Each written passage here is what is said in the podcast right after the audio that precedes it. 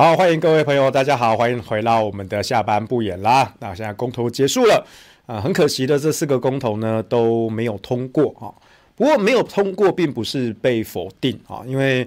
四个案子的不同意票跟同意票其实都差不多，而且都没有达到二十五趴的门槛哈。那绝大多数的中间选民都没有出来投票啦，所以这次的公投呢，我觉得它的结果也没有真正的代表民意，只能说它只证明了一件事情，就是公投如果没有合并大选举行，呃，投票率就是出不来的。好，我觉得这已经是大家都心知肚明的嘛。那民进党这样动员几亿几亿的资源。最后你不同意票也只开出这样子的程度，所以到底是谁赢了谁输了哈？我会说公投输了，但民进党没有赢啊，那花了这么大的资源，结果也只动出大概四百万人出来投，那同意票大概也是将近四百万，所以就是蓝绿基本盘啦，所以这样的情况下，我是觉得对民主对公投真的是很伤的一个伤害，那其实，在两年前公投法修法脱钩大选的时候，那个时候我就预测啦，我说。呃，如果投票率只有四成，那就算是有六比四的支持度优势，但是没有一个任何公投案会通过，因为你这样算嘛，支持度零点六，那投票率零点四，这样乘下来只有零点二四啊，不到二十五趴的门槛，所以没有一个公投案会通过的。我为什么当初我在两年前我就喊出四成这个数字？这当然是有脉络的。第一个，当年高雄市长的。罢免跟补选，你看民进党动用国家机器去炒作，炒到这么的火热，最后罢免的投票率四成二，补选的投票率四成一。那我当时就想说，如果只有我合适这一个案子脱钩的举行，那就算国家机器拼到这么火热，我觉得了不起就是四成的投票率啊！所以我当初就喊出四成投票率这件事情，我非常的忧心。就算我们有六成的支持度，四成投票率也通通都不会通过啊！那当然后来才有了反来猪，才有了绑大选，还有早教公投的加进来。可是你看，我们这一次就算连反来猪都一起投，你看这只可爱的猪猪哈，就算连反来猪都一起投，你看之前的民调的哇，反来猪最高最高是六十八比二十哎，同意票是六十八趴，对不同意的二十趴。差了将近五成呢，这个要怎么打啊？你说，如果是那些民进党，尤其是中南部县市的那些立委、议员、县市首长，你要他们怎么打？他们还是硬着头皮下去洗呀！哦，可是就算有反莱猪的公投合并举行，但对不起，最后投票率百分之四十一，百分之四十一，哦，那就印证了我之前喊出的这个四成。哦，这四成其实是有结构性的，我分析给你听。我们用一个粗略的一个算法，绿营的基本盘大概是二十五趴，蓝营的基本盘是二十趴。二十五趴的绿营基本盘，九成都会出门投票，那就占了二十二趴。蓝营二十趴的基本盘，八成出门投票，那就占了十六趴。所以二十二趴的绿加十六趴的蓝。这样子蓝绿基本盘出门投票的就三十八趴了，那你看这次的投票率四十一趴，代表说中间选民三趴出来投票，那你说这真的代表民意吗？没有，大家只是懒得出门投，懒得出门表示。他在做民调问卷的时候，你问他，他都支持，他都同意。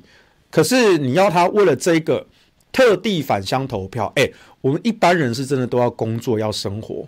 哦，包括我自己在内，我也是北漂来台北工作生活啊。哈，当然我当天还是有回去投票啦。可是我们不能够强求每一个人都特地为了这件事情去返乡，啊，还要订车票啊，还要专程出门什么的。我记得当天十二月十八日当天，我请我朋友开车，因为那时候我在绝食嘛，哈，我请我朋友开车，呃，载我回台中投完票。那个时候大概是早上大概八点半，快九点，那我就请我朋友。再开车送我回来台北，好，那路上呢，我们经过呃关西休息站，好，然后我们就在那边上个厕所啊，喝一下水之类的。我们看到很多人，就是十二月十八那天，蛮冷的，对不对？但是没有下雨。我告诉你，那一天一堆人都出去玩啊。我们在那个关西休息站的时候，看到好多人都出门休息。我呢，我想说，哇，那今天虽然有点冷，可是看起来好像。呃，没有阻止大家出门的意愿，因为没有下雨。如果下雨的话，真的很麻烦。结果我们想说，哇，今天当大家都出门，所以感觉投票率是不是可以起来啊？哦，我们当时就有点小雀跃了一下哈。结果呢，大概到中午的时候，我就陆陆续续收到各县市的回报，哦，说投票率大概有两成多到三成，哦，当时我们就觉得不太妙，都已经过了一半的时间到中午了，那投票率好一点的不过才三成。哦，那甚至有一些县市，有一些区只有两成出头的一个投票率。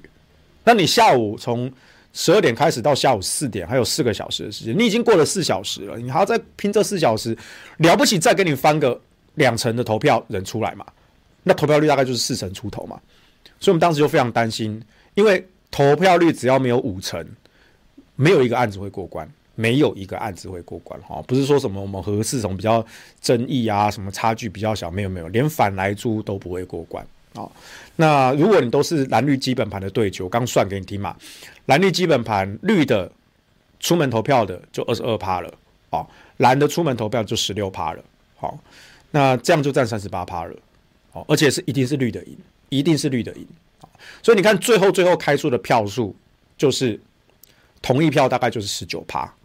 哦，四个案子大概都差不多，不同意票大概是二十一趴，所以你看是不是很准？哦，你看一开始我们的模型就非常的准哦，这个东西我我很早很早就预测到了，我在两年前我就预测了哦。可是呢，因为我们扛这个责任嘛，我们不能够未战先降啊，我们总是要努力到最后一刻，奋斗到最后一刻。我一直在强调的，JoJo 的黄金精神就是我们永远不屈服于命运。你不能因为说哦，现在看起来好像情势很不利。我们趋于劣势，所以呢，我们就直接主动放弃了。哦，比如像是侯友谊市长，哦，他可能觉得哦，这就不会过，哦，所以他就放弃抵抗了。哦，一个刑警出身的市长，因为觉得人质被绑架了，哦，这个抢救的希望不高，所以呢，我们就放弃抵抗了，我们就任由歹徒为非作歹了。那你觉得这样子的刑警背景出身的市长能够令人信任吗？我不知道你的想法啦，但是呃，幸好我没有跟他共事过。如果跟他共事，我是不敢把我的背后交给他的。好，我非常担心说他会不会，他不至于从背后开我一枪啦，但是他也会见死不救。哦，这样的人不能够做伙伴。哦，这样的人是没办法做伙伴的。哦，我我坦白说了哈，不管在职场上，哦，在业界还是在政坛，哦，我觉得这种人，他摆明觉得哦，看起来觉得哦，好像赢的希望不大，哦，只是觉得不大哦，哦，也没有说拼不拼的问题，只是觉得啊，好像赢的希望不大，好，那我就直接放弃抵抗了，好，我放那些所有在第一线战斗的伙伴，我管他们去死了，哦，就不关我的事情了，哦，这种人。不能当伙伴的，我我没有办法把我的背后交给他，啊，而且这个人还是一个刑警出身的人，我是不知道他以前在警界的时候是怎么样子，我不知道了，好，所以这次的公投当然很可惜啦，哈，可是你看，民进党花了几亿的预算，行政的资源全部都砸下去了，开出来同意票多少？哦，不同意票多少？二十一趴，大概四百万出头，只有四百万出头的不同意票啊，开也没开出来啊。所以说，我们其实并没有被民意否定啊。核四这个案子跟其他三案比起来，其实几乎都是高度的一致。它就是蓝绿基本盘的一个结果。好，你说我们这个案子争议最大，好，所以呢，我们的同意票大概少十万张全国，那不同意票大概多十万张。可是这样差距二十万，那也只占出来投票的八百万人里面的二点五趴。一个常年被污名化的核四厂，整整二十年的时间被污名化，从头到尾，我们的民调上，我们达到一比一的势均力敌，一比一的势均力敌。那最后只是中间选民不出来投票，可是你问卷问中间选民，他其实都是支持的，是在民进党的绿营支持者全部归队的情况下，民调才拉到一比一啊。民进党的绿营支持者全部归队哦，我们的民调才被拉到一比一。那我们在中间选民还是赢的，可是选举很现实，他只要脱钩大选，大多数的民众中间选民，他觉得我没有必要特地为了这个去去返乡，还要订车票，还要特地出门，好，所以这也是一个很残酷的现实。而且我认为啦，这个不是任何一个政党能够改变的。我再度强调，民进党都已经花了几亿的资源下去跑了，他也只能动出二十一趴的不同意。那各位猜猜我花多少钱？我跟你讲，我花两百万。我只花两百万，我花两百万跟你两亿打成平手，你觉得我输还是赢？啊，不重要啦，我觉得我个人也没有什么输赢可言嘛，对啊。但是我打这种一比一百的战争，而且不是第一次。我们在二零一八年以核养绿公投，我们也是一比一百的战争啊。二零一八年以核养绿公投，整场公投下来，包括联署，包括最后阶段的宣传跟冲票。大概只花了不到五百万，不到五百万。那二零一八年十二月公投通过之后，我去参加绿盟办的一个呃取暖会哦，他们就真的自己叫取暖会啊，哦，就检讨说这次公投为什么被永和核电帮得逞哦，我真的去参加，我不是要去踢馆，我想听听他们在说什么。我就听到绿盟的秘书长崔树新哦在讲说他们这一年哦办了多少场的座谈会。电影放映会、好音乐会、募款晚会，好，然后做了多少的文宣，剪了几支动画短片，好微电影的放映，哈，然后租了几辆货柜车做广告，下了几面看板，通通通通算出来，哈。但是呢，很可恶了，黄世修哦，背后有国民党的资源，这么庞大的资源，所以他们反核谈还是输了。那后来分组座谈的时候，我刚好就轮到蔡中岳那一组，我就跟中岳说，中岳。我今天我不是来踢馆，我是认真想要听你们在讲什么。刚才崔树新报告那些东西，你们做那些文宣、座谈会、广告一大堆。当然，你说那个东西都是大家哦捐赠的凑出来的哈，那都中间多少是是就是一些外围的一些金主啊什么的，我们都先不谈。你每一个项目如果都换算成市价，哦，因为我们过去在媒体圈、在政治圈。广告一定要钱啊！你剪影片、拍影片一定要钱啊！你办座谈会、音乐会、电影会、发传单、打看板，全部都要钱啊！每一项每一项，我当下我就直接出估算了一下，光是绿盟他们自己承认的，大概市价就将近五千万，将近五千万。我们还没有去算经济部甚至是国安单位相关的预算，那又是几亿几亿。所以你看，我们光算光算这个反核团体的资源，就是我们的十倍。那如果你把府院党那边整个外围全部都算进来，我相信会有一百倍。我相信会有一百倍，那至少是五亿起跳的。大家还记得二零一八年的时候，整场公投，尤其最后那一两个月，铺天盖地，每一天电视广告、街头的看板，然后那种大型的。货柜车广告每一天在每一个县市到处绕，然后文宣几十万份拼命撒，哎，那个都是要钱的，那就是一场全国性的选举，跟总统大选是一样的，那个大概至少就五亿，五亿。那我们呢？我们花不到五百万，我们一八年我们就打了一场五百万对五亿的战争，然后我们赢了。这一次呢，我们打了一场两百万对。最少也两亿了，好，因为今年公投案没有那么多了，今年就四个公投案，最少两亿。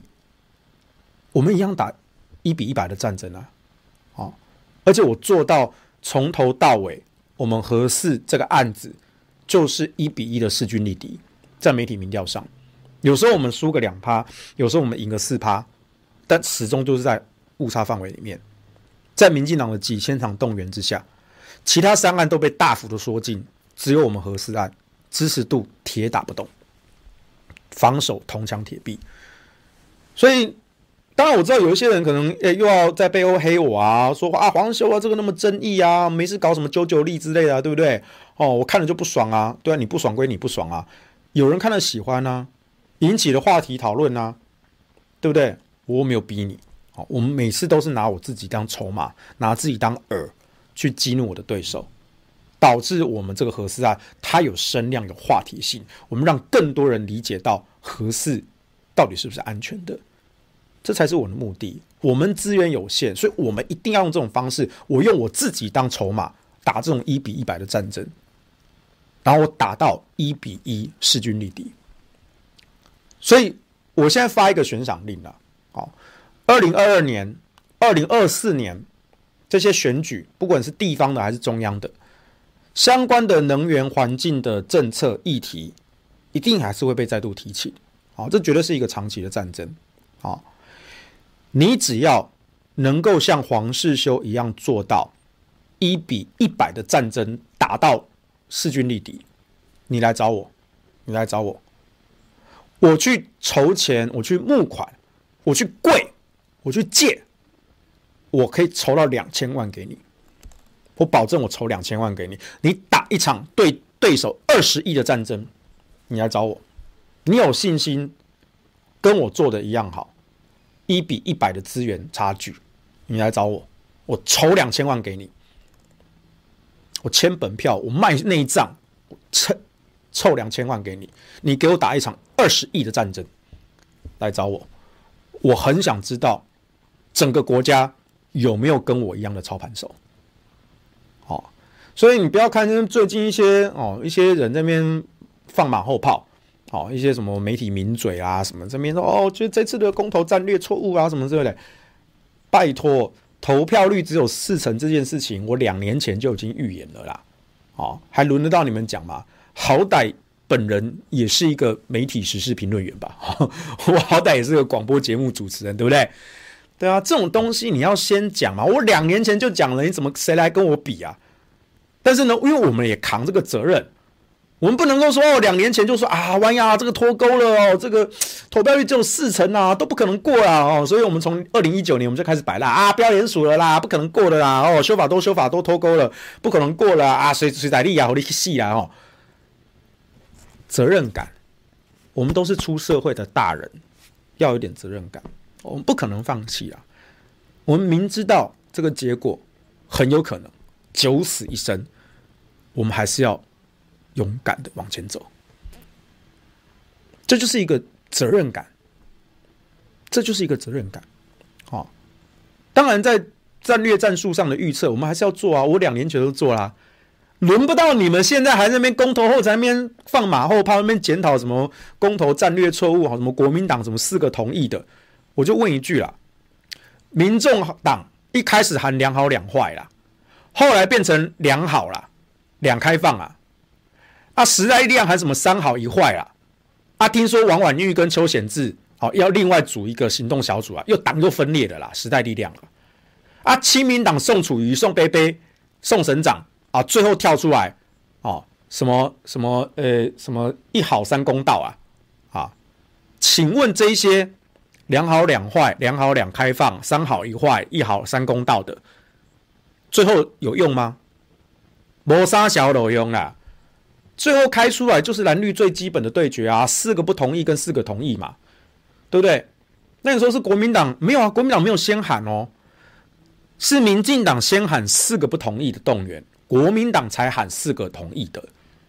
好，所以妹妹检讨说什么？哎呀，这个国民党啊，这个战略错误啊，也没有跟党内沟通啊，人家都喊四个不同意的，你国民党要怎么喊？对不对？就好像二零一八年那个时候也是一样啊。那时候不是有什么两好三坏、三好两坏吗？对不对？当时是婚姻平权苗博雅那一边先喊两好三坏，就是平权这两个案子投同意，爱家的那三个案子投不同意，叫两好三坏。好，那爱家盟那边就只要喊出，那你都喊两好三坏，那我们当然反制啊，我们就喊三好两坏嘛，对不对？爱家的三个案子是同意的。啊，平权那两个案子投不同意的吧，对不对？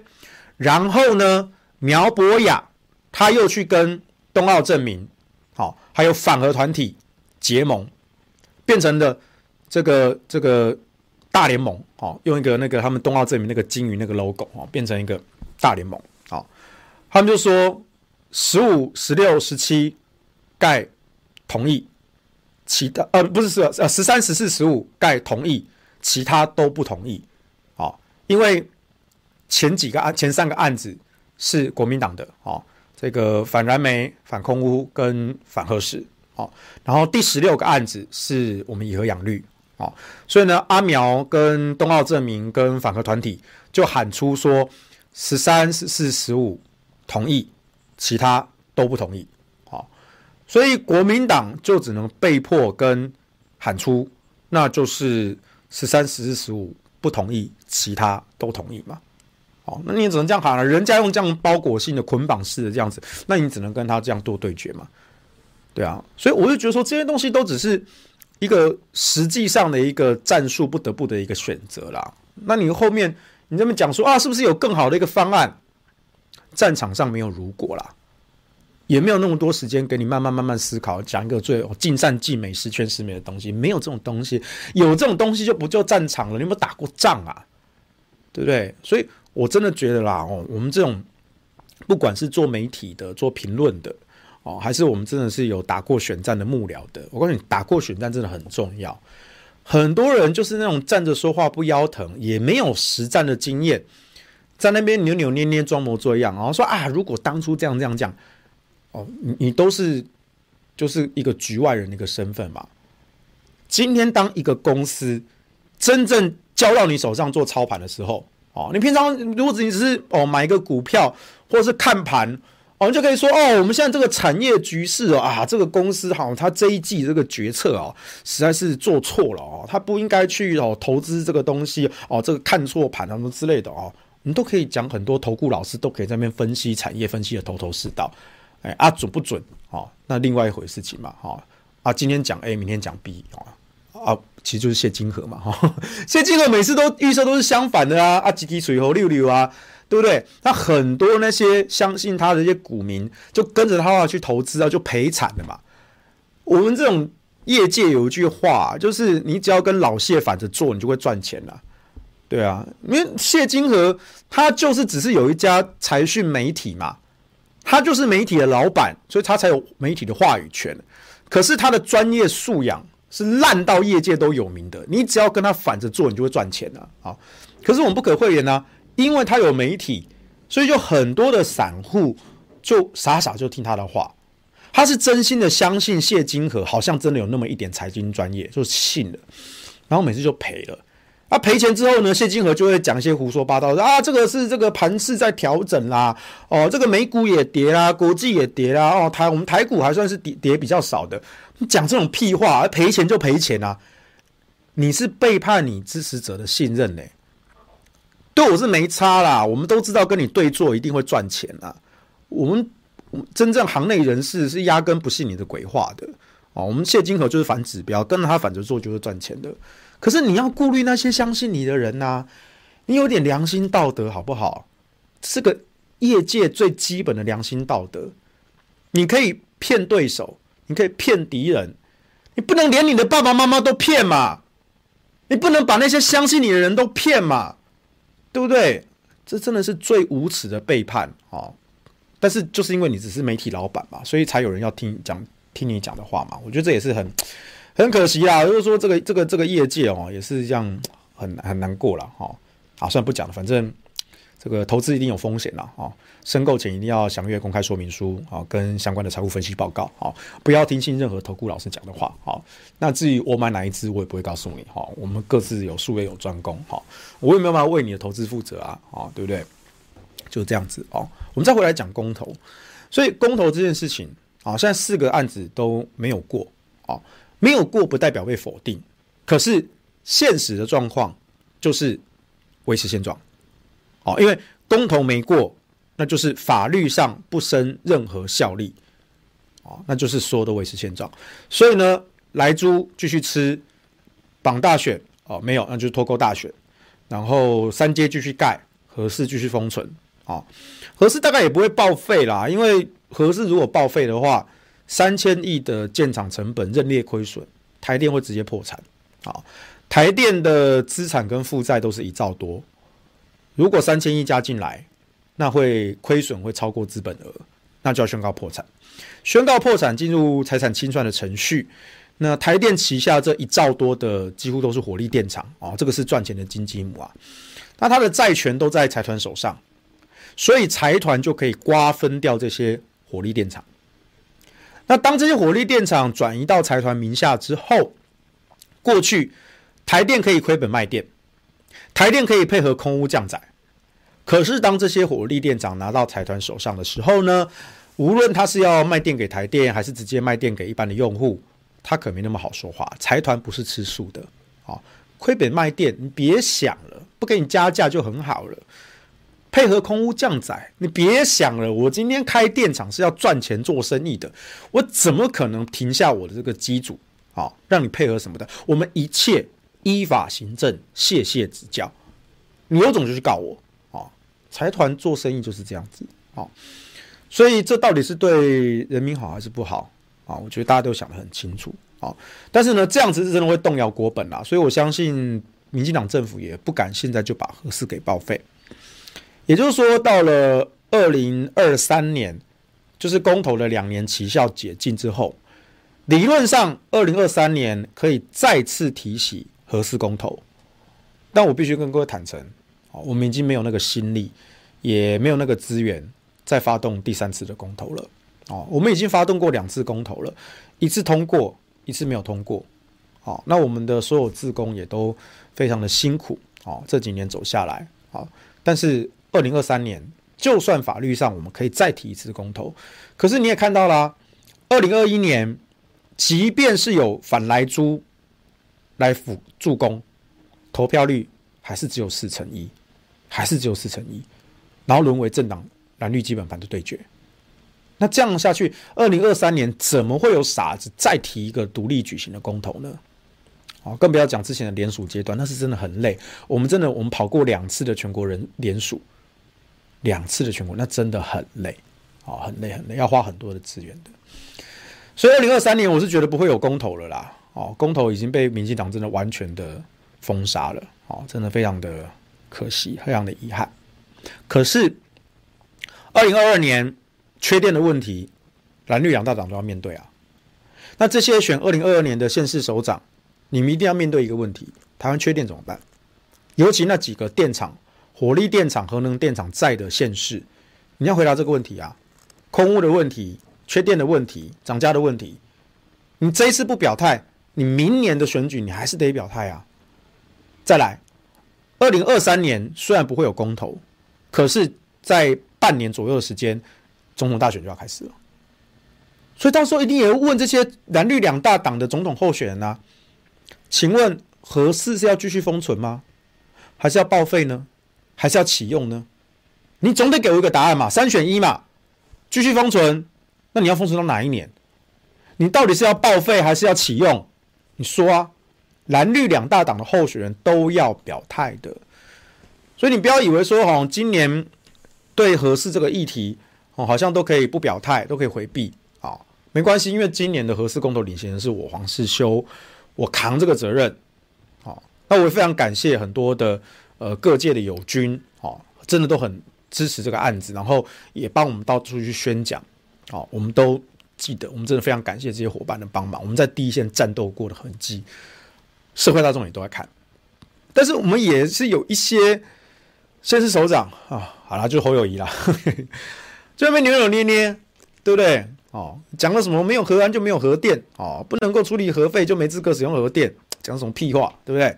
国际上都告诉你了，核能是绿能的原因，就是因为核废料是可以处理的，是对环境没有危害的，你还在那边装？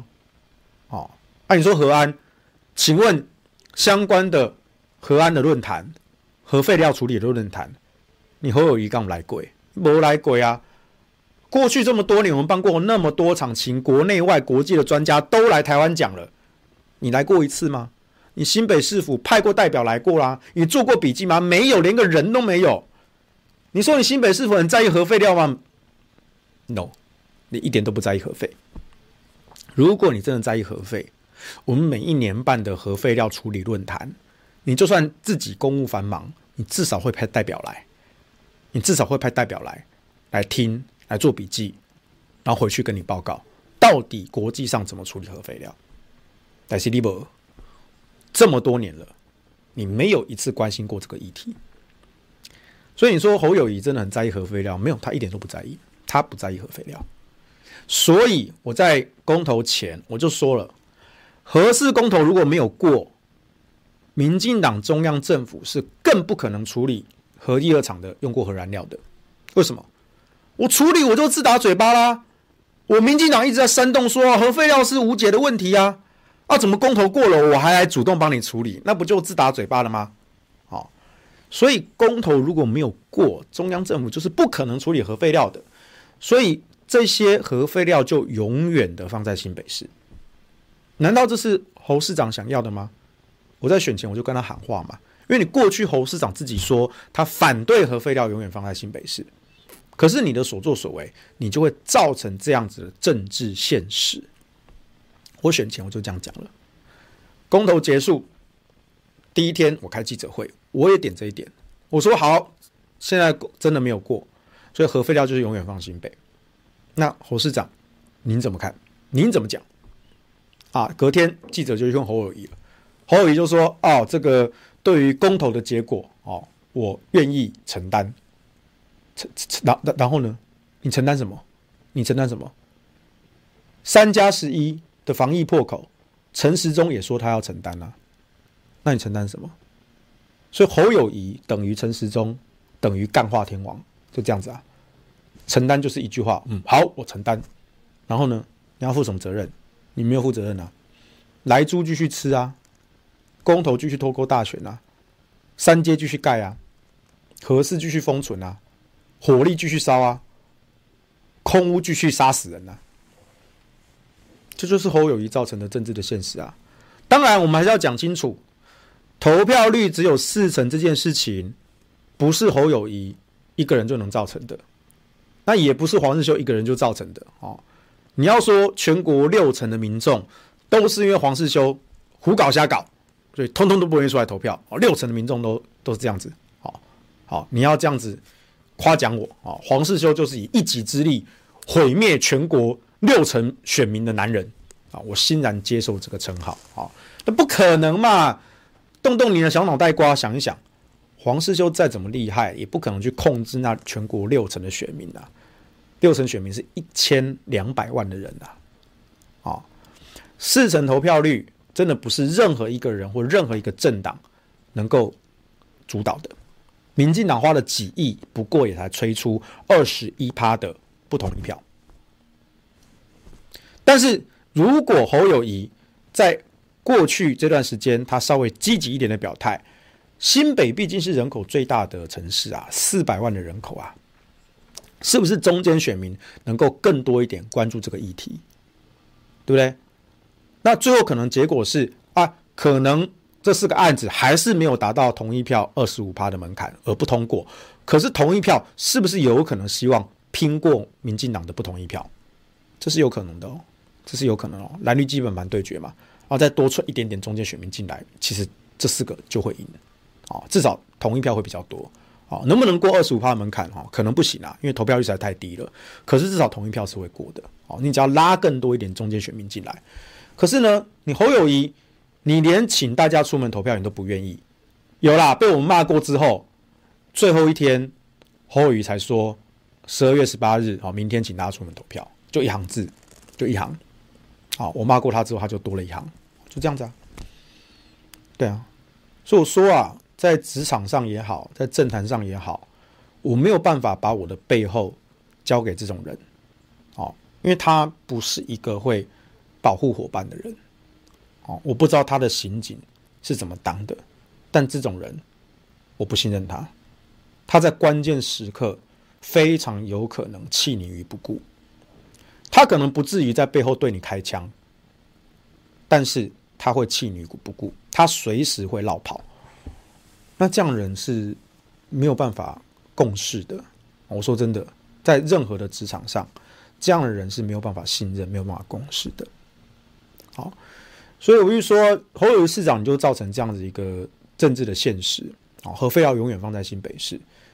那隔天记者去问他，他就说他愿意承担，然后他就说核废料处理是中央的责任，也就一句话，就一句话，核废处理是中央的责任。这句话你也讲了好几年了，但你除了讲这句话以外，你有为核废料这件事情有更多更多的跟中央的抗争吗？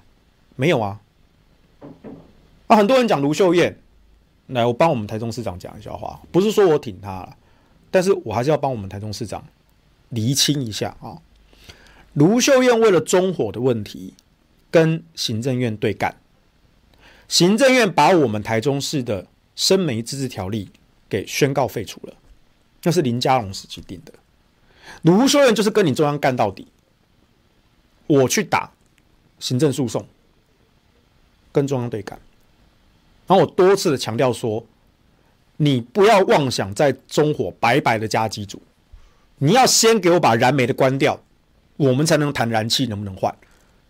你中央说什么？先让我加燃气，我燃煤可以转备用，但现在就是缺电啊，所以你说备用，那备用就是每天用啊，所以你现在又加了燃气，又燃煤又没有关，那中火以前是全世界最大的燃煤电厂。前几年被蒙古的呼和浩特燃煤电厂超过了，可是如果再把燃气机组盖下去，中火会重回世界第一火力电厂的宝座，这很荣耀吗？这是台湾之光吗？那是我们台中人的肺。所以卢秀燕她可以为了这件事，为了中火的事情，一而再、再而三的强力的表态，去跟中央杠，这是你中央的权责，请你中央负责。我就是跟你干到底，你至少要拿出这种魄力吧。当然，我们知道中央还是很二吧，但你至少要把姿态摆出来。但侯友宜有因为核废料的事情，像台中市一样跟中央这么强硬的开杠吗？没有。侯友宜从他当副市长到市长十几年的时间，他永远就是一句话：呃，核废料处理是中央的责任。啊，希望中央更积极的处理核废料，就这样。你你觉得他好像他好像心甘情愿让核废料永远留新北啊？对他没差，对不对？核废料对他没有差，他其实不在意核废料，所以我就说了，你说侯友谊最在意是核废料问题？No No No No No，侯友谊一点都不在意核废料，他甚至喜闻乐见核废料永远放在新北，他已经。心甘情愿的接受这样的结果了，哦，反正民进党就陪他套套招演演戏，就这样子。所以我觉得这种人是没有办法信任的啦，我没有办法把我的背后交给他。啊，他随时可能因为他自己的盘算跟考量，然后去跟对方谈一些条件，或者直接妥协于对方的一些目的，那你都不知道他到底做什么事情，你不知道。那这样子的一个人，你说要守护所有新北市民的健康、食安、权益，我是不太相信的，啊。反正我不是新北市民，我没差，我不是新北市民。对啊，但是这样的市长到底能够帮你做到什么？我不知道啊。我我也请各位，如果你是住在新北的朋友，你可以想想看啊，他能够帮你做到什么？我我不知道啊。当然，我还是相信他二零二二年还是可以连任啦。啊可是呢，这个问题一定会被质问，所以我觉得他的连任会比较辛苦一点。那你既然连任都那么辛苦了，你二零二四年你还要去选总统吗？你还要绕跑去吗？啊，如果你是高票的连任，那就说啊，我要为国家做更多的事情，啊，就绕跑去选总统。OK，你可能还有一个一点点的正当性。可是如果你连任都连任那么辛苦，而且如果你去选总统的话，你过去都可以用。市政优先，啊，来回避这些争议的议题。你去选总统，你就不能逃避回答啦。中南部的空屋，我们的肺，我们的生命健康。以前你是新北市市长，我们中南部的命你不放在眼里，我要给你，你本来你就新北市长的啊，哦，你干嘛理我们台中人死活啊？对不对？可是如果你要选总统，难道我们中南部的票不是票吗？难道我们中南部的命不是命吗？总统候选人，可不可以请你回答一下？你就不能够用市政优先的这个借口去带过啦，对不对？哦，所以我们都预估侯友谊现在他的民调的高支持度，那是因为他在新北市长这个位置上，可是如果他一面对到国政的议题，那对不起，他会原形毕露。包括这一次，你就可以看出来啊，侯友谊那封那个那篇一千两百字的千字文被干爆啊，蓝的也干，绿的也干，中间选民也干，这谁写的啊？我都不知道是哪个废物幕僚写的。他、最后侯友谊出来说：“呃，这是这这这是我啦，啊，这是我写的啦，哈，出来出来扛啊，都他写的，啊，我不管是你自己写的还是你的幕僚写的，总之你整个团队就是废物。那你们那些幕僚，你们那些幕僚，难道没有一点点的责任吗？报喜不报忧，这种奴才就是害死老板的废物，对不对？干嘛？打打扰我一下，怎么样？就是。”有一个非常欣赏你的粉丝，有人要买世修签名的小猪猪，对，麻烦世修快结束时签名小猪。现现在签就是这只吗？对，要你抱过的。但是这只耳朵有点脏脏的，他说没关系，这没有关系吗？他你抱过就好。他要你抱过，你要你要先抱一下。哎，顺带好啊，这是工工商工商业配一下，就是那个我上周不是在自由广场绝食吗？然后睡在那边。然后我中间有，我还是有过来录节目，好，然后呢，我们这个感谢制作人就送给我一只小猪，就让我带回去自由广场。那这只小猪呢，它的腹部呢可以开肠破肚，然后我们把它的内脏给掏出来，啊，它其实是一个毛毯，好，那这个毛毯其实它的触感是真的很舒服，真的触感真的非常舒服，然后也很保暖，好，那知道上周的时候。呃，自由广场是蛮蛮冷的嘛，好，所以我们睡在帐篷里面。强哥原本就有准备睡袋，可是有几天是真的特别的冷，所以呢，我那天晚上呢，我就把这个毛毯从猪猪的肚子里面拉出来，然后我上半身我就盖这个毛毯，然后再把睡袋再盖上来。那这只猪猪呢，就当做我的枕头，啊，就这样枕着，哎，是真的蛮舒服的，哦，是真的很舒服。所以，嗯，这个就是。好看、可爱、好摸、触感很好，然后又实用，对不对？好，那所以就嗯，真的是好东西啦。好，非常感谢。嗯，不要啦，我觉得还是换一只新的给人家啦。我再抱一只好不好？好，好，因为这只耳朵真的有点脏脏的。那你再重抱一只。对对对，好，我我我我们我们拿一只新的来哦，这样，因为那只耳朵真的有点沾到灰尘，脏脏的。大家都抱过了。对对对，好，我们刚刚讲到哪里啊？我们刚刚讲到侯友宜啊。好，哎、欸，这么快？好，我们我们拿了一只新的小猪猪，对，这只猪猪，好，对，好，一样是我来开膛破肚来验明正身，好，嘿，嘿，嘿，嘿，来，里面一样是有这个毛毯，哦，粉红色的毛毯，哦，触感蛮不错的，很好，好，然后它的，好，这这个我就不拉出来了，等下免得塞回去很麻烦，啊，哎，怎么拉不起来啊？嘿，我拉，我拉，我拉。欧啦欧啦欧啦欧啦欧啦欧啦欧啦欧啦欧啦欧啦！好，我们把现在呃手术缝合一下哈。好，现在把他的肚子缝起来了。OK，好，好，这是小猪猪。好，那我要签哪里啊？他说都可以，都可以。那我要怎么签？我想想看，这只猪哪里比较适合签啊？屁屁，屁屁吗？爱心啊，爱心旁边。爱心什么屁屁？哦，说这个吗？哦，在这边吗？对啊，爱心旁边。这样签不签得下？还是我签？爱心旁边，好，我签这里好了。好，签大一点。有有要写什么特别字吗？还是签我的名字就好？他说签你的名字，签我名字就好。好好好。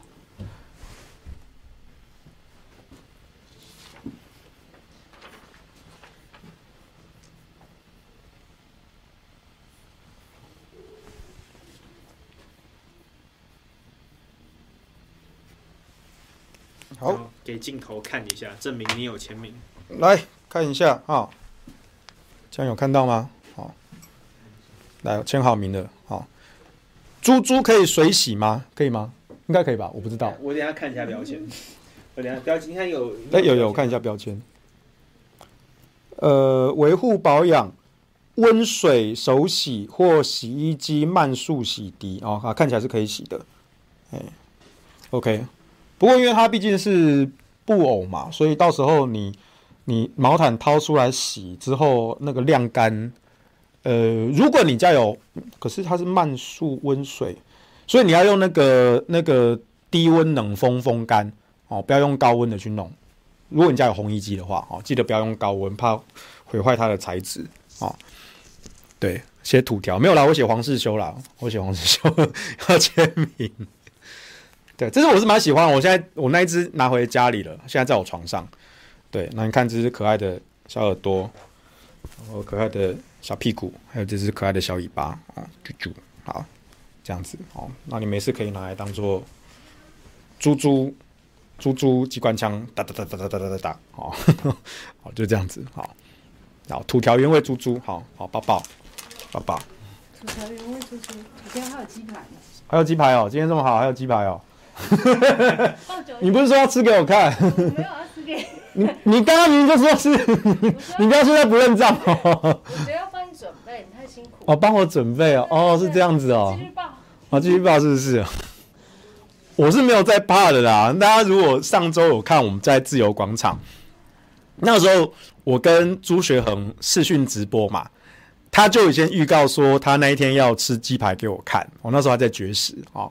然后后来我们直播的时候，他就真的哦，他不止吃鸡排哦，他开场就吃了一碗墨鱼拉面，然后又吃了炸花枝丸，然后又吃了鸡排，哦，对，好，所以好，其实我最近，呃，我是周六那一天晚上我开始喝豆浆流质，哈，那时候我们记者会联访完，我就跟志工一起去附近的那种中式。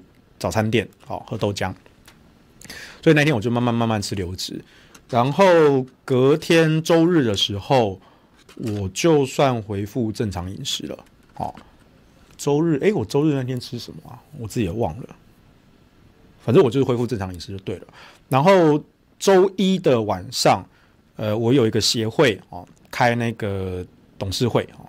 然后我们就约在一个餐厅，哦，就顺便吃饭，哦，这样子，所以我算是正常饮食啦，哦，所以是不用太担心。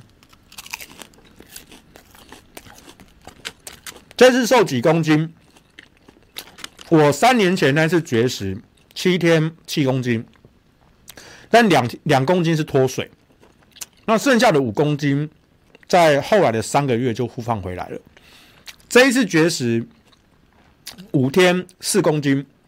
那大概有一公斤是脱水，然后我周日、周一这两天，可能因为吃的比较多，所以一公斤又回来了。所以我原本绝食前是八十二公斤，刚绝食结束是大概七十八公斤，然后隔天水分补回来是七十九，然后吃吃喝喝，现在又回到八十了，所以现在。两公斤扣打又回来了。阿仔不讲实德，这是实德是什么东西啊？哦，那个感谢那个板手小编有把我们那个不来的比特小猪加飞天毛毯，画面中这只猪猪呢，在我们留言，反正是留言有置顶，嗯。大家可以上我们那个链接去买，其实真的不错，触感蛮好的。哎、欸、哎、你这样做节目太可恶了吧？我口水都要流出来了。你可以吃啊，你在家可以吃啊。你现在就你你现在就叫 Uber 你现在就叫，或者叫 f o o p a n d a 都可以。你现在就叫，就这样。开始吃东西后有拉肚子吗？嗯、欸，还好。有一点点啦，没有没有到很严重，可能因为刚开始肠胃，但没有很严重，所以不要担心。土条这样有八十公斤，看起来很瘦诶、嗯，我也不知道为什么。我我的那个腰围，就是那个我皮带，是真的，去年一整年下来是瘦了好几个，没有错。但我没有刻意运动。我先说，第一个我要澄清的是，我瘦下来跟绝食没关系。我刚说绝食七天七公斤，那是二零一八年底，然后三个月后，二零一九年初就胖回来了，所以我当时又胖回，我当时应该是九十四公斤，瘦到八十七公斤，然后又逐渐胖回九十四公斤，那是二零一九年初，二零一九年中的时候胖回九十四公斤，然后到二零二零年一月的时候，我差不多是九十二公斤，二零二零年一月是九十二公斤。然后因为那个时候我们就认识朋友介绍的肉商，然后我们就开始凑团购啊。我们的那个呃买肉的价钱大概可以杀到跟 Costco 差不多，可是因为 Costco 都是大包装，比较不方便，所以我们可以比较呃分分包真空包之类的是比较方便，所以我们那时候就很热衷揪团购。所以我二零二零年大概花了十个月的时间。我的主要的饮食就是以肉为主，我没有做到严格的什么生酮饮食，没有，我偶尔还是会吃淀粉，但是就是比较多蛋白质哦，所以我大概二零二零年十个月的时间瘦了九公斤多，快十公斤，所以从九十二公斤瘦到八十二左右。那从二零二零年十月开始，一直到今年，我大概就是维持在八十二。我觉得再往下降，应该就要靠运动了啊。应该就要靠靠运动了，对，所以这个，而且绝食，我告诉你，绝食不会瘦，因为你的代谢跟饮食习惯、运动习惯都没有改变，所以是很容易复胖回来的。哦，所以这边我们要宣导一些比较正确的健康观念：绝食不会瘦，它很容易复胖，但是你每一天持之以恒的去去改善你的饮食习惯，你才会瘦，好，你才会瘦。比如说我刚刚讲的。就是多吃肉少吃淀粉，哦，没有到很严格的说完全不能吃，就是但是多吃肉少淀粉。那我没有刻意减重，我甚至没有运动，十个月就瘦快十公斤，这是去年的经验啊。当然这还是会有一定瓶颈啊。如果我还要继续往下降，那我可能就要去呃锻炼肌肉，去改善身体的新陈代谢什么的啊。但是就顺其自然啦，哦，就顺其自然，对不对？我就说嘛，我都这么聪明的，如果我瘦下来之后变得太帅。对人类不公平，我是天秤座的，我们最讲 fair，最讲公平哦。我是天秤座的。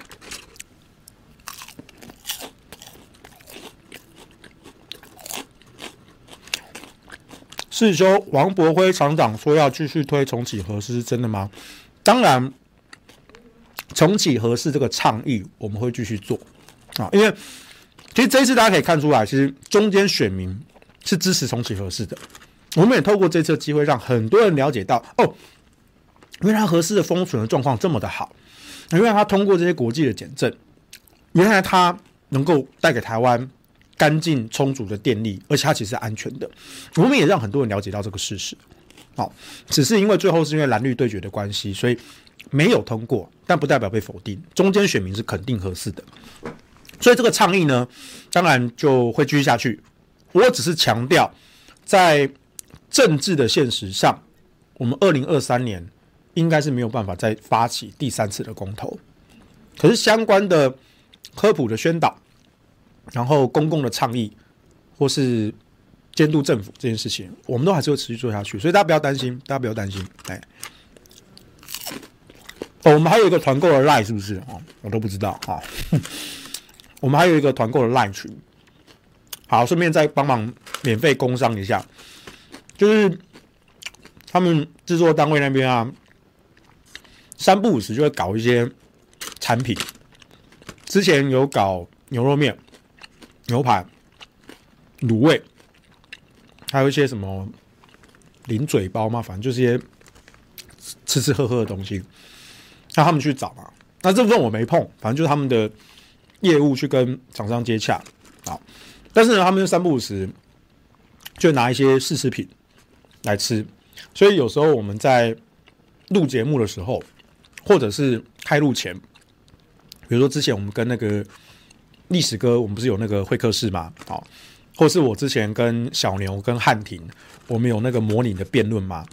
我们那时候桌上不是有什么卤卤豆干、卤牛肚、卤牛腱、卤牛肉这些东西，那个就是厂商给我们的，然后就是隔水加热，热一热，或者微波。啊，一盘就可以吃了。好，那我吃了真的还不错吃，好像是真有挑过，就吃了啊。反正我就是当，反正我就当实验品就对了。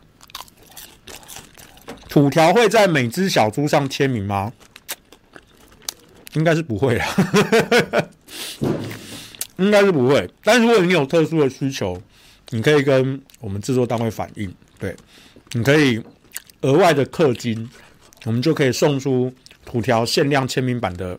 猪猪，嗯，土条在吃什么？好奇，我们制作人买的派克鸡排。哎、我其实我很平常不是很常吃鸡排，我我喜欢吃鸡排，但我没有很很常吃鸡排。嗯，好，我们这样再拉回去讲正经话题，会不会有点怪？都已经把话题带开了，再强硬的拉回去，好像很怪。土条身高多少啊？谢谢。我一百七十六，我不是说智商。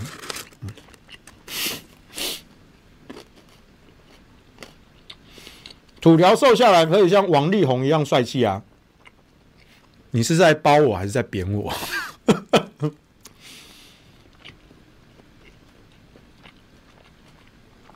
三年前绝食那时很胖，好不好？对啊，我三年前绝食那时候是九九十四公斤，九十四公斤那时候还蛮胖的。我瘦是，我瘦是二零二零年才瘦，瘦到八十八十多。嗯，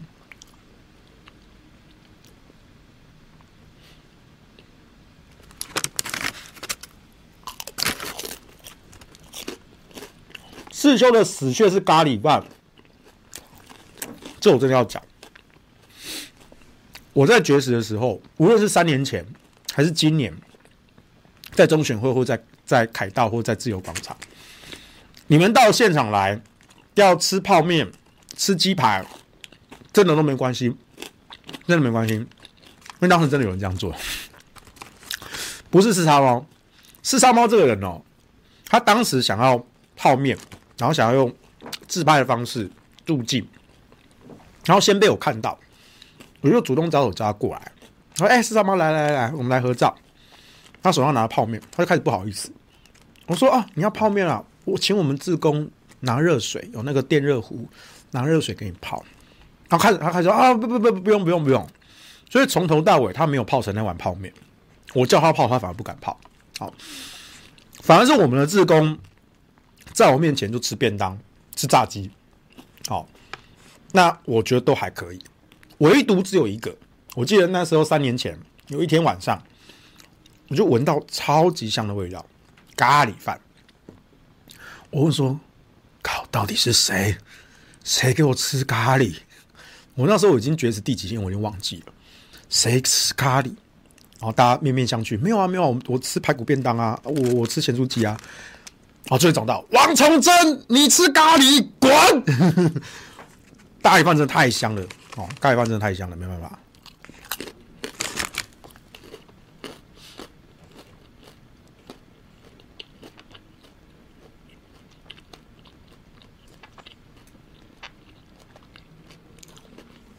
没有啦，现在还是有八十公斤啦。我这一次绝食，刚绝食完是七十八，可是脱水就一公斤回来，然后这两天吃吃喝喝又一公斤回来，所以我现在应该是。八十点多，可能快八十一。而且今天又吃吃吃吃炸鸡，对对对啊！你把瘦身这件事情，我觉得不要勉强，就是你一定要找到一个你能够接受三百六十五天，然后每一年每一年一辈子的饮食习惯。我不知道大家有没有在看 YouTube 有一个健身的教练叫 Jeff。他是外国的一个健身教练，很红。我蛮喜欢看他的影片，虽然我没有在，虽然我没有在健身，但是我蛮喜欢看他影片。他有一个观念，我非常的印象深刻。他说，因为他自己也有那个营养师的执照，然后他就说，他反对饮食控制的说法，因为所谓的饮食控制，就是说你要刻意的勉强自己去吃什么减重餐、低热量。高纤维啊什么的，就算你成功瘦下来，那你恢复原本正常的饮食之后，你很快就会复胖回来，那不是你一辈子能够接受的。所以他强调，在他的解说之中，他永远都是强调营养摄取，而不是饮食控制，是营养摄取。如果你不能够一辈子坚持的饮食习惯，就不是好的饮食习惯。因为那是要跟你一辈子的，所以我记得 Jeff 他每隔大概一年的时间，他大概就会重新拍一支影片去介绍说他每一天的饮食是怎么样。好，那给初学者最好算的就是一个盘子，哦，几分之几的比例是蛋白质，几分之几的是高纤维的淀粉，那几分之几是一般的淀粉。比如说，他也说他照吃意大利面或者是饭、米饭，他也都吃，但就是比例的问题。好，这是他三百六十五天，每一年每一年都这样吃。哦，还有茶是不是？哦，真的贴心哦。所以我完全认同他的。这个讲法，真的，你不能够接受的饮食习惯，就不是一个好的减重的饮食。哦，你一定要是每一天能够持之以恒的。哦，那像我就是一天只吃一餐，已经十几年的时间，从我大学时候开始，可是不会瘦，没有瘦。什么一六八那是最近这几年才流行的，对我没有差。但是少吃淀粉，多吃肉，我会瘦。但我没有刻意要减重，我就是纯粹爱吃肉。对，那就刚好认识了批发的肉商，可以用划算的价钱买肉，然后自己煎来吃，自己弄来吃。好，所以我就是喜，因为我喜欢吃肉才吃肉，我没有要减重，但自然而然，哎，我就瘦下来了。哦，我没有刻意去勉强我自己。好，我我记得很久以前我也是有一次直播，我也讲了。好，你说我这个叫禁欲主义吗？我跟你说，禁欲是为了泄欲。我平常可能吃比较少，但是呢，我就要留那个扣打。好，我们可以去吃火锅、烧肉、寿喜烧，吃到饱。对，人生在世，我没有什么娱乐，好，我的娱乐就是吃。对，我是非常非常看重吃的人，但是呢，这个东西当然都要适度适量，可是放纵自己享乐一下，我觉得这没有什么罪过，我觉得不用把自己绑得太太紧，这样子。所以你看我这种。炸鸡这种东西，我照吃啊！我们我从来不忌口，我偏食但不挑食。哦，我没有那么爱吃青菜，但是在外面大家订便当叫什么我都吃，而且我不挑食，什么茄子啦、香菇啊什么的我照吃。哦，我没有很喜欢，但是我照吃。哦，反而是一堆我朋友哦，这个不吃那个不吃哦，香菜不吃，香菇不吃，哦，木耳不吃，哦，奇奇怪怪东西不吃。哦，我说啊，你不要这么挑食好不好啊？小编群贴心喂食，对啊，大家都很关照我。好了，那今天时间也差不多，好，那我们再度强调，好，我们这支全名我都忘了，什么？布莱德比特，布莱德比特，猪猪跟飞天，对，布莱德比特跟他肚子里面的飞天毛毯。这是猪猪，好。那在我们五二新轮俱乐部的那个团购的赖群，还有我们的商场上，都可以帮我们的猪猪。那我们跟厂商合作的一些，帮人家挑的一些吃的喝的什么东西，大部分他们会给我一些试吃品哦。然后我们有时候开录前、开录后弄来吃，我觉得是真的都还不错啦。好，对。那但是这个东西不要勉强哦，我觉得大家就是吃的好吃。然后就就自己决定要不要买这样子，哦，可以试试看啦。我觉得他们是还蛮认真在找东西的，好。那我先说哦，这部分的业配我可没收钱，我没有收，我没有收这部分的业配的费用哦。我就跟大家讲哦，纯粹是有友情帮忙工商一下，好。那这只的猪猪，哦，这是在我在自由广场这段期间，哦，真的是。惠我良多，呃，毛毯非常的保暖，然后触感很好，然后还当我的枕头，让我在自由广场的帐篷里面能够睡得蛮舒适的。好，那这只猪猪呢？好，应观众的要求，特别帮你签了一支名。好，对，那限量签名版，呃，如果你们也想要限量签名的话，你们再跟制作单位说好了，反正我能够签我就配合。好，随便随便他们怎么弄，好，反正就是这只猪猪，好，很棒，很感谢。好，那。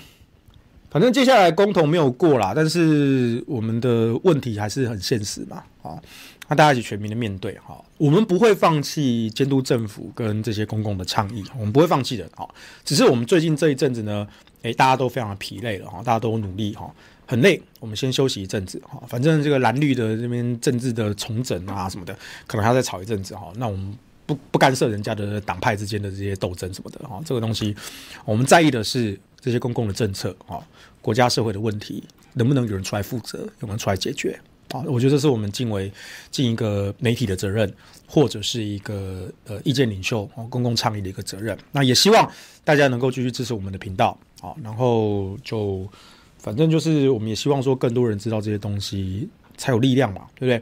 否则话，这些东西新闻有时候也不报，然后媒体也被政府所控管，哦，所以我们只能依赖这种我们的网络媒体、自媒体，然后把这些东西挖出来给大家知道，哦，啊尽量讲给大家听，啊，也希望大家能够多多关注各式各样的议题，啊，然后大家贡献自己一份心力。你从这一次的公投就会看出来，有努力还是有差的，哦，你从全台各个县市的区域看出来，有努力还是有差的，啊，比如像台北市。桃园、基隆，我们核四站是赢的哦。好，新北小输一点点，但是北基桃我们都是赢的。好，这三个不是国民党执政的哦，所以它其实也不是跟蓝绿的绑那么紧。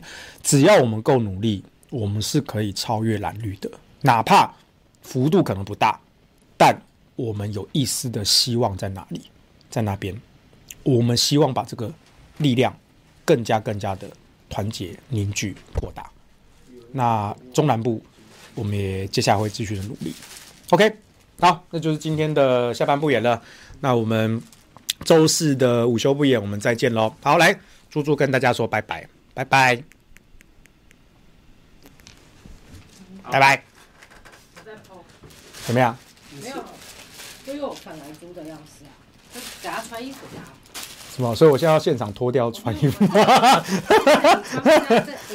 ？Extra small 哦，extra small 哦，那不可能，不可能穿一下。穿的不是给哦，给猪猪穿的哦，好好好，哦，给猪猪穿的，OK，好好。嗯，这是给猪猪穿的。OK，好好，不要我穿就好，OK。你也三七啊？OK。你瘦到，你再瘦十公斤有可能？瘦十公斤也不可能。干嘛这变露肚装啊？露肚吗？对啊。不行，这样大家会怀疑我的性向。我是直男，我喜欢黑长直正妹。请不要怀疑我的性象。还要巨乳？哦，没有，我对胸部没有那么大的要求。我喜欢长腿，但是不一定要巨乳。好，对，好啦，赶快切啦，还八卦这些东西，切了啦。